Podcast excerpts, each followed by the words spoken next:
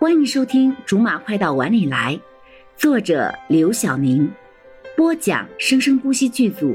本作品由韵声文乐工作室全程赞助。第七十九章：柠檬出嫁。毛飘飘贼兮兮的看着柠檬收拾行李，不动声色的凑了过去。这么快就找到住的地方了？啊，其实我不介意你再多住一阵的，真的。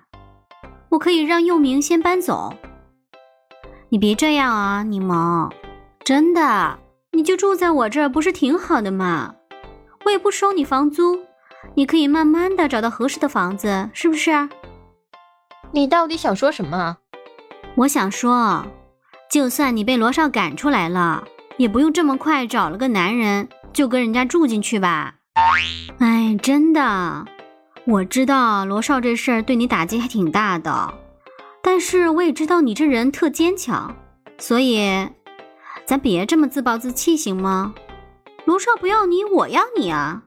小宋子也要你，是不是？佑明，是是是是是是是。柠檬就是佩服宋永明这种每次该他出现的时候多能想被主人召唤的数码宝贝一样突然出现。飘飘。嗯，说，我听着呢。就算你多担心我，你能不当人家的面说吗？柠檬抱歉的看向正站在门口，不知道是该进来还是该离开的徐树。对不起啊，没事。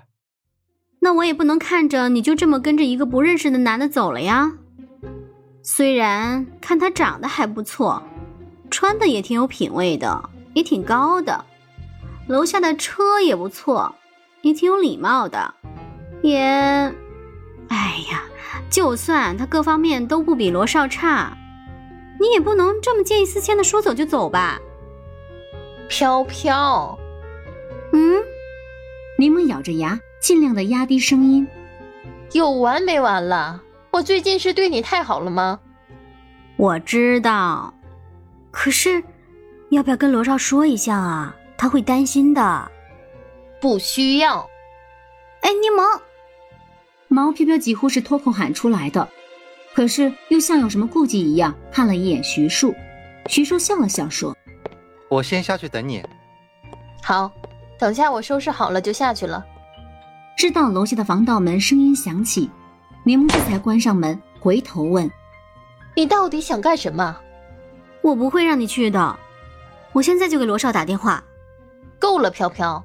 昨天也是你跟我说的。对于现在的罗少来说，你跟我都是外人。可是你昨天不是这么说的。你说这是缓兵之计。我昨天是为了安慰你才这么跟你说的。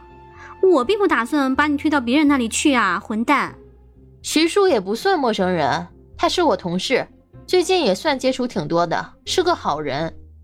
哼，他是不是好人我不知道。我不想让他等太久，小宋子，帮我把箱子拿下去。被点到名的宋明担忧的看向毛飘飘，飘飘，毛飘飘转身就进了房间，用力的甩上门。其实飘飘也是在关心你，我知道。走吧。临走，宋明还不忘敲下徐树的车窗，像快要哭出来一样说：“一定要帮我照顾好柠檬。”本来还有点尴尬的柠檬，却忍不住笑了出来。我拜托你们两个，只是出去跟同事合租了一个房子，又不是要出嫁，你们两个至于这样吗？徐叔也笑了，不过还是客气的回了句：“放心吧，会的。”顺便说一句，徐叔的房子离这儿开车也就十多分钟。啊？